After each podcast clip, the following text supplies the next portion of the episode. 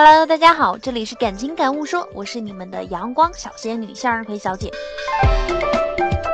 今日关键字广场舞，它的百度词条是这样写的：广场舞是舞蹈艺术中最大的一个子系统，集自娱性和表演性为一体，以特殊的表演形式、热情欢快的表演内容，以集体舞为主体来表演的舞蹈形式。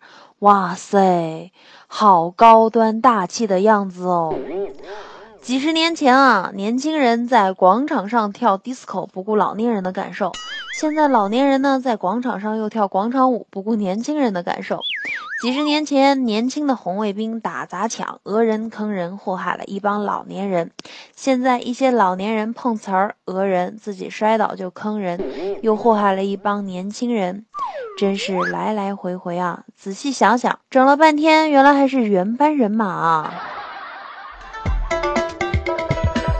昨天一条新闻说，北京大妈们人手一支玩具 AK47 步枪，时而列队行进，时而挥舞步枪，老厉害了，也不知道他们在干嘛。后来才知道他们在打鬼子。结果网上呢就不少铺天盖地的调侃声啊！一位广场舞大妈就反驳到了。我奉献了一辈子，不偷不抢的，老了就跳个广场舞，咋了？那么大个城市，这还不许了？哎，想想他说的也是啊，我倒觉得大妈们跳跳广场舞挺好的，自娱自乐的同时，又掀起了一股新的文化热潮。你们不觉得中国的所有大妈因广场舞结合起来，将会是一股能毁天灭地，亦能开天辟地的力量吗？以后收复钓鱼岛就交给跳广场舞的大妈和城管们就行了啊！